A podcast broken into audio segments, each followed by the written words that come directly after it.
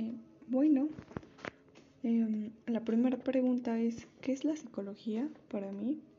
Em, pues considero que es una rama que estudia principalmente la mente de todas las personas que pues vayan a un psicólogo y em, evalúa si, si esta persona está bien mentalmente o necesita ayuda o incluso te puede ayudar a mejorar como persona. Y en la segunda pregunta que dice, ¿qué ideas tenías de la psicología antes de conocer el tema?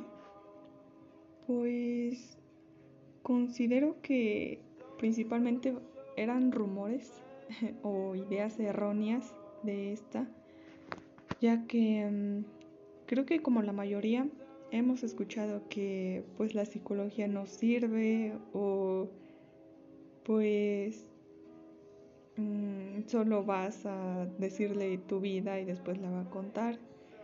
Cosa que al día de hoy ya no, o sea, no, ya no creo en eso.